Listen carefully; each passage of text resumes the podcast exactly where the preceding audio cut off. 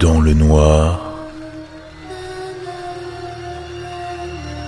plongé dans l'horreur. Bonjour à tous. J'ai beaucoup hésité avant de publier sur ce site. Tout d'abord, sachez que je prends de gros risques en décidant de rendre public le témoignage qui va suivre. Non pas que je redoute les représailles contre ma propre personne, mais j'ai une famille. J'ai donc longuement pesé le pour et le contre. Ensuite, je suis conscient qu'il y a de fortes chances pour que vous ne me preniez pas au sérieux. Après tout, qu'est-ce qu'une creepypasta sinon 95% de fiction et 5% de réalité? Beaucoup crieront au fake, et je ne peux pas leur en vouloir. Quand on est confronté de loin à l'horreur, on cherche inconsciemment à se persuader que l'horreur n'existe que dans l'esprit des autres. C'est plus réconfortant comme ça. Cela dit, j'ai fini par me convaincre que le choix de ce site était le plus pertinent. Pourquoi? Tout simplement parce qu'ailleurs mes publications auraient été trop exposées au regard malveillant. On me surveille. Ici, en revanche, je pense être à l'abri, car mes relations de travail ne fréquentent pas ce genre de site, et de toute façon, je pourrais toujours prétendre, en cas de difficulté, que mon témoignage est une creepypasta, et que par conséquent il est fictif. Maintenant, qu'est-ce qui me motive à prendre autant de risques? À vrai dire, mon objectif est de dénoncer des activités criminelles, qui sont l'œuvre d'un groupement organisé et hautement sophistiqué. À l'heure qu'il est, les auteurs de cette organisation sont toujours en liberté et continuent à se livrer à leur commerce contre nature. Et cette idée m'est insupportable. Du coup, et même si je sais que bon nombre d'entre vous me liront avec scepticisme, je m'adresse à la minorité que je ferai douter. Toute aide serait la bienvenue. Si vous détenez ou pensez détenir des informations qui permettrait d'identifier les personnes du récit qui va suivre, je vous prie de bien vouloir me contacter en MP. Je veillerai également à lire tous vos commentaires et à y répondre si besoin. Maintenant, permettez-moi de me présenter brièvement. Jusqu'à une période très récente, j'étais commissaire de police dans un petit commissariat de province, dont je tairai le nom pour d'évidentes raisons de confidentialité. Je bossais à la brigade de protection de la famille, plus communément appelée brigade des mineurs mais j'ai longtemps été affecté à la brigade criminelle, la fameuse crime. J'étais alors un abonné aux découvertes macabres et autres dossiers qui vous empêchent de dormir la nuit. Je ne pourrais évidemment pas dire qu'on s'y habitue, mais bon, on apprend à vivre avec et à construire sa propre coquille professionnelle, celle qui vous empêche de trop vous impliquer émotionnellement dans vos enquêtes. Des cellules psychologiques sont mises en place et nous permettent de tout déballer. Ça fait du bien, mais franchement sans plus.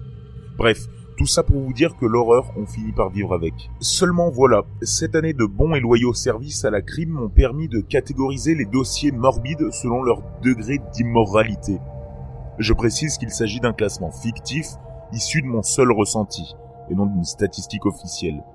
En bas de l'échelon, on trouve la criminalité ordinaire. Meurtre, empoisonnement, viol. C'est insupportable, hein, bien sûr, qu'on s'entende, mais très courant et assez classique.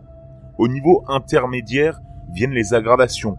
Les crimes précipités sont alors commis sur des mineurs, des handicapés ou des personnes âgées, parfois dans des conditions sordides. Enfin, au niveau ultime, on assiste à des aberrations. Démembrement à la tronçonneuse, étranglement de victimes avec ses propres viscères ou encore autocannibalisme. Ce dernier niveau regroupe les cas les plus atroces et heureusement les plus rares. Toute ma carrière s'est ainsi construite autour de ces trois catégories de ressentis. Pourtant, lorsque l'affaire Huggy Doll est survenue, j'ai dû me rendre à l'évidence. Il existait une catégorie supplémentaire, la plus élevée dans l'échelle de l'insupportable. Je l'ai nommée l'innommable. Le jeu de mots est involontaire. Cette catégorie est si invraisemblable qu'elle ne contient que l'affaire précitée, celle dont je vais vous parler maintenant, en fait. Il n'y a pas si longtemps, j'étais de permanence de nuit. Mon équipe et moi avions été contactés par le CIC pour Centre d'information et de commandement, le fameux 17 ou police secours. Ils avaient reçu un appel inquiétant d'une fillette en pleurs qui expliquait que son papa l'avait punie avant de quitter la maison familiale en la laissant toute seule. Sa mère était décédée et elle vivait sous la garde exclusive de son père. La petite affirmait que l'intéressé n'était pas revenu depuis plusieurs heures et qu'il ne lui avait donné aucune information sur son éventuel retour. Il n'avait pas non plus pris la peine d'emmener son smartphone avec lui. Craignant un abandon d'enfant, une équipe a été dépêchée sur place afin de vérifier le sérieux des déclarations de la fillette. Les canulars sont très fréquents parmi les appels au 17 entre nous. Au passage, elle disait s'appeler Sarah. Une fois arrivée sur les lieux, les collègues ont frappé à la porte du domicile à l'adresse indiquée lors de l'entretien téléphonique. La jeune Sarah n'a pas tardé à ouvrir la porte, mais elle affichait, selon le 17, un air fragile et très craintif. Et surtout, elle présentait des échymoses au niveau du visage, sous les yeux. Suspectant la présence de blessures plus graves sur d'autres parties du corps de la victime, ceux du 17 ont fini par contacter mon équipe afin de passer le relais. Nous nous sommes donc empressés de nous rendre sur les lieux. Dès que mon regard s'est posé sur Sarah, j'ai tout de suite eu des bouffées de rage. Voir cette gamine de 8 ans, blondinette, aux yeux bleus, marquée par des traces certaines de coups, apeurée et angoissée à l'idée de ne plus revoir son paternel qui la battait, me révoltait. Si je retrouvais ce fumier, je n'aurais aucun mal à commettre ce que nos bons journalistes appellent communément une bavure.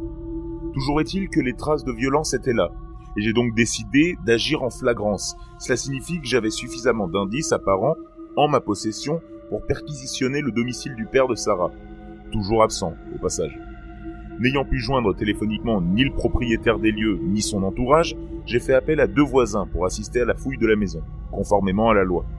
Pendant que mon équipe débutait son inspection dans le hall d'entrée de la demeure, je me suis employé à rassurer la petite Sarah sur nos intentions.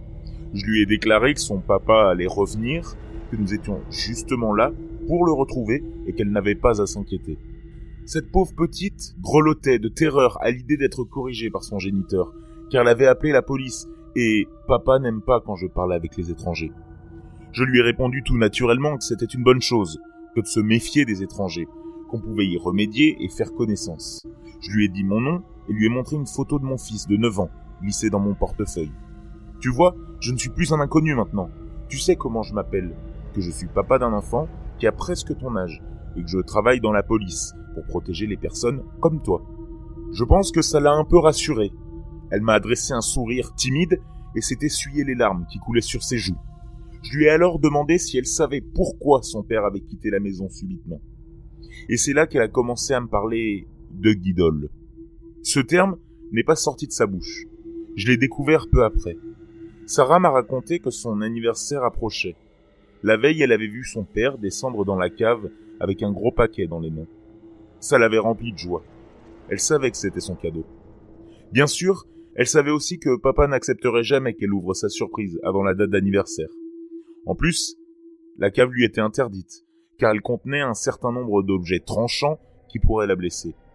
De toute façon, s'était-elle dite jusqu'à présent, cela lui convenait parfaitement puisqu'elle avait peur des caves, ces endroits sombres et qui sentaient mauvais. Oui, mais voilà, l'envie était trop forte, et ce matin-là, elle avait fini par échapper à la vigilance du père, alors captivée par une retransmission d'un match de foot. Elle descendit donc les escaliers qui menaient à la fameuse cave. L'obscurité lui faisait peur, mais elle pensait très fort à son cadeau, et ça lui redonnait du courage. Elle courut jusqu'en bas des marches, en un temps record, et fut pleinement contentée. Le gros paquet se tenait là, sur le sol, au milieu de la pièce. Il était gros, si gros. C'était sûr, il pouvait contenir une énorme peluche ou une locomotive avec ses rails et sa gare de départ. Bon, elle serait peut-être punie pour avoir déballé sa surprise en cachette, mais franchement ça en valait la peine. Elle avait donc déchiré précipitamment le carton et s'était aperçue que l'objet à l'intérieur était emballé dans un plastique avec des bulles. Petite note, je n'ai appris que bien plus tard lors de la garde à vue du père, qu'on a fini par retrouver, que Sarah s'était mise à hurler depuis la cave. Le père, au courant de ce que sa fille venait de faire, l'avait finalement remonté et puni. Et pour finir, il était parti en trompe de chez lui en n'emmenant que ses clés de voiture. Bref, à ce stade du récit, j'ai demandé à Sarah ce que contenait le paquet, mais elle se recroquevillait devant moi. On aurait dit qu'elle faisait une crise de tétanie. Elle a été incapable de m'en dire plus, et j'ai ordonné à une collègue de venir la rassurer à ma place afin que je puisse inspecter l'habitation. Sarah, toujours muette, s'était mise à tendre son bras, chétif, et à désigner une porte qui faisait le coin. Là, juste au fond du couloir d'entrée. Elle serrait les dents et se raidissait. J'étais habitué à ce genre de réaction et j'ai vite compris que quelque chose l'avait terrorisée dans cette cave. J'ai donc pris un collègue avec moi et ouvert la fameuse porte qui menait aux escaliers. les escaliers descendaient. La pièce sentait bien évidemment l'humidité. L'éclairage au néon était tamisé et la lampe clignotait incessamment. La représentation classique d'une cave en somme. Après avoir effectué quelques pas, j'ai effectivement découvert un paquet en carton au milieu de la pièce, déballé et assez grand pour contenir un grand vase. Détail particulier, chaque côté du carton était percé de plusieurs petits trous. Mais le paquet était vide. Au fond du lieu, il y avait une petite table sur laquelle était posé un ordinateur portable, caché par la noirceur de l'endroit. Le PC était en veille, et j'eus facilement accès à la session du père, un certain Mich. Peut-être pour Michel. Ce dernier n'avait visiblement pas pris soin de verrouiller sa machine avec un mot de passe. Pratique pour nous. Nous n'aurions peut-être pas besoin de réquisitionner un technicien informatique. Une seule page était ouverte, sur le bureau. Quand j'ai cliqué dessus, je me suis aperçu qu'il s'agissait de sa messagerie Outlook. Son dernier mail reçu d'un expéditeur inconnu indiquait en anglais que sa transaction avait été validée et qu'il recevrait sa commande, A prochainement. La note était signée RRC, sans autre précision. Pas terrible comme piste. Je voulais effectuer une recherche internet, mais le réseau manquait.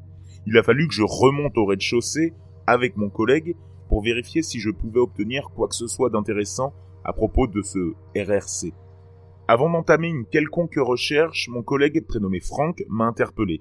Il a fait un rapprochement entre le mot doll, poupée en anglais, et l'acronyme RRC. Je pense savoir de quoi il s'agit, m'a-t-il dit. C'est clairement une cyberescroquerie bien tordue. Frank a une bonne expérience en matière de cybercriminalité. Il a passé un temps fou sur le web. Le deep web, ou web profond en français, il y a quelques années. Quand je lui ai demandé ce qu'il voulait dire par là, il m'a expliqué qu'il était fort probable que l'expéditeur du mail, le fameux RRC, soit un escroc qui s'inspirait d'une creepypasta pour plumer des acheteurs à la sexualité dérangée. Il a commencé à me raconter une histoire abominable, une sorte de légende urbaine selon laquelle un forum du Deep Web, surnommé RRC pour Real Rape Community ou Communauté du vrai viol, regroupait des membres dérangés qui promouvaient des viols et des tortures sur mineurs. Selon cette légende, l'un des membres de ce forum avait publié un post où il racontait être un chirurgien yougoslave qui était en mesure de fabriquer des sextoys humains avec des vrais enfants vivants. Selon ses dires, il kidnappait des orphelins, leur enlevait bras et jambes, arrachait leurs dents et leurs cordes vocales et les rendait aveugles pour, en bref, en faire de véritables petits esclaves sexuels. Évidemment, il s'agissait d'une creepypasta, et donc très certainement d'une fiction. Frank n'a jamais pu trouver un tel forum sur le Deep Web malgré le fait qu'il existe une mention du RRC sur l'Iden Wiki, le Wikipédia du web profond. Franck en arrivait donc à la conclusion que l'expéditeur du mail était un escroc qui se servait de la creepypasta du chirurgien yougoslave pour arnaquer des malades mentaux, comme Mich, le père de la petite Sarah. S'il avait raison, l'affaire allait s'avérer plus grave qu'un simple abandon d'enfant. On serait amené à contacter une cyberpatrouille. Je n'ai pas eu le temps d'approfondir mes réflexions ni d'entamer des recherches sur le père de Sarah, car des hurlements ont soudain jailli de la cave. J'ai instantanément reconnu les voix des deux voisins que j'avais amenés ici comme témoins. Franck et moi, on s'est bien sûr précipités dans le sous-sol, l'arme de service au point, prêt à se défendre contre toute menace. Quand je me suis retrouvé à nouveau dans la pièce humide devant le paquet vide, je n'ai d'abord rien vu. Le faible éclairage n'aidait pas, et je n'arrivais à percevoir que les pas précipités des voisins, qui se sont empressés de quitter la cave en me bousculant violemment au passage. J'ai tout de suite demandé à Franck s'il comprenait ce qu'il se passait, et c'est à ce moment qu'il m'a désigné du doigt, le fond de la pièce, plongé dans les ténèbres. La terre avait été remuée depuis notre première visite, et quelque chose qui était jusqu'à présent enfoui remontait à la surface.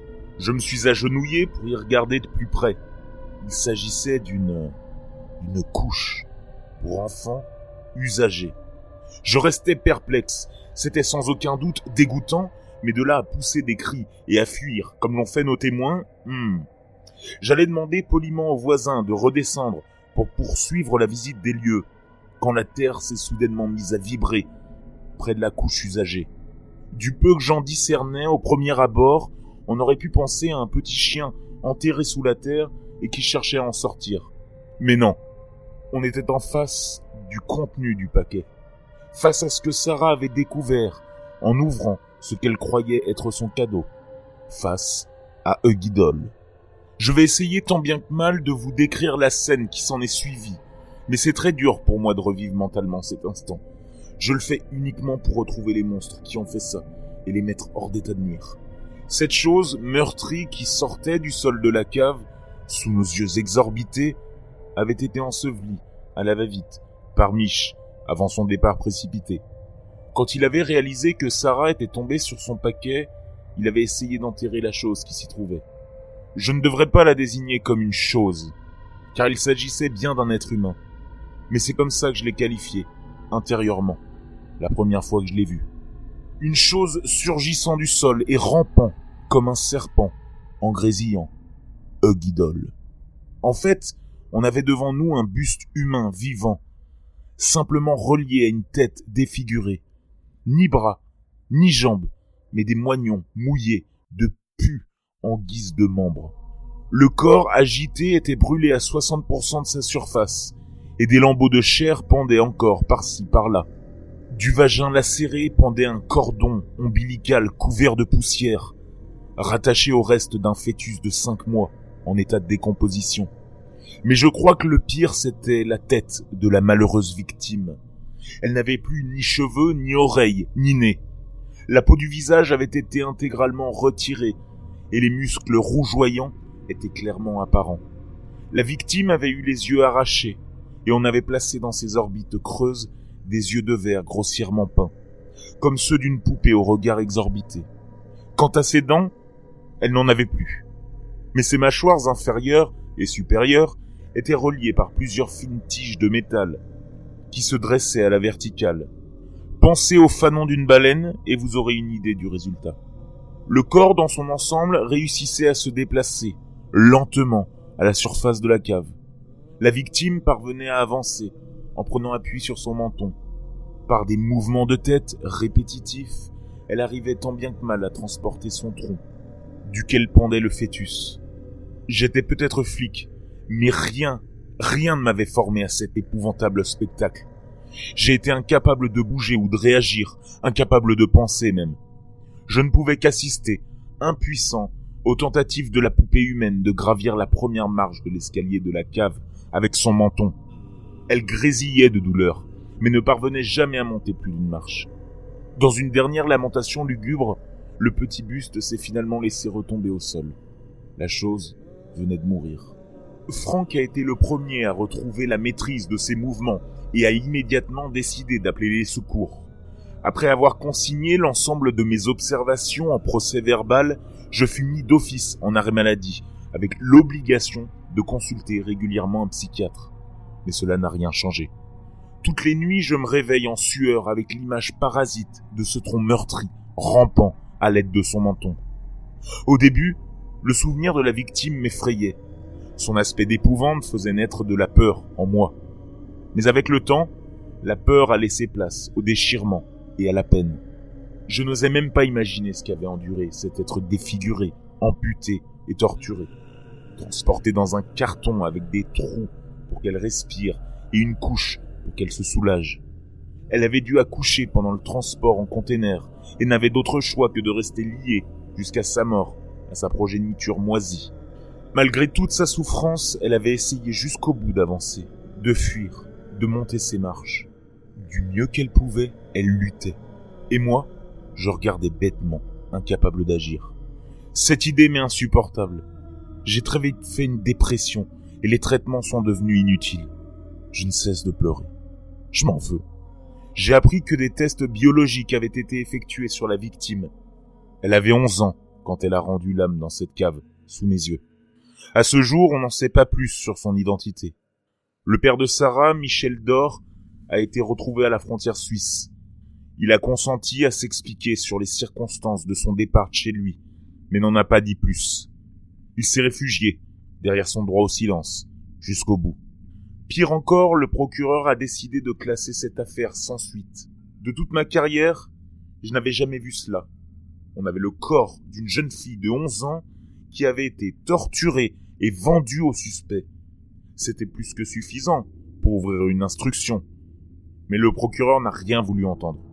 Ceux de mes collègues qui ont poussé une gueulante ont été sévèrement rappelés à l'ordre. L'affaire n'a jamais été ébrutée. Pas de fuite dans les médias, pas de communiqué de presse du parquet. Le silence absolu.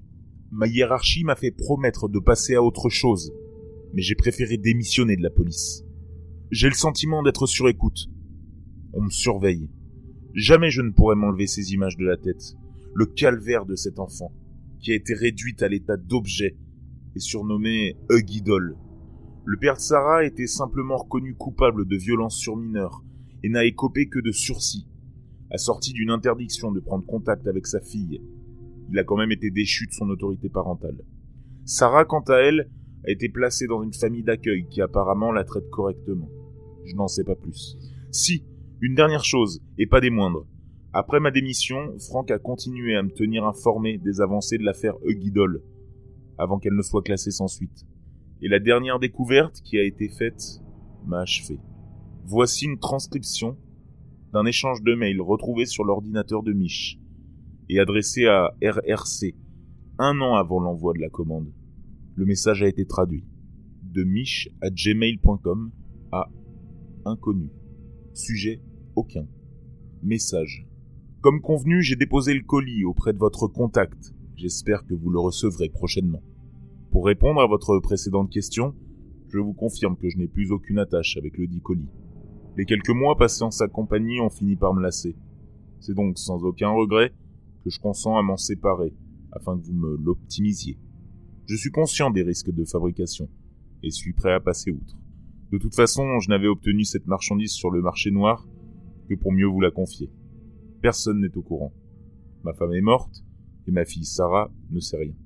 J'ai hâte de jouer avec la poupée améliorée que vous vous apprêtez à confectionner à partir de ce que je vous ai envoyé. Mes sens en palpitent d'avance, dans l'attente de votre retour. Bien cordialement, Niche.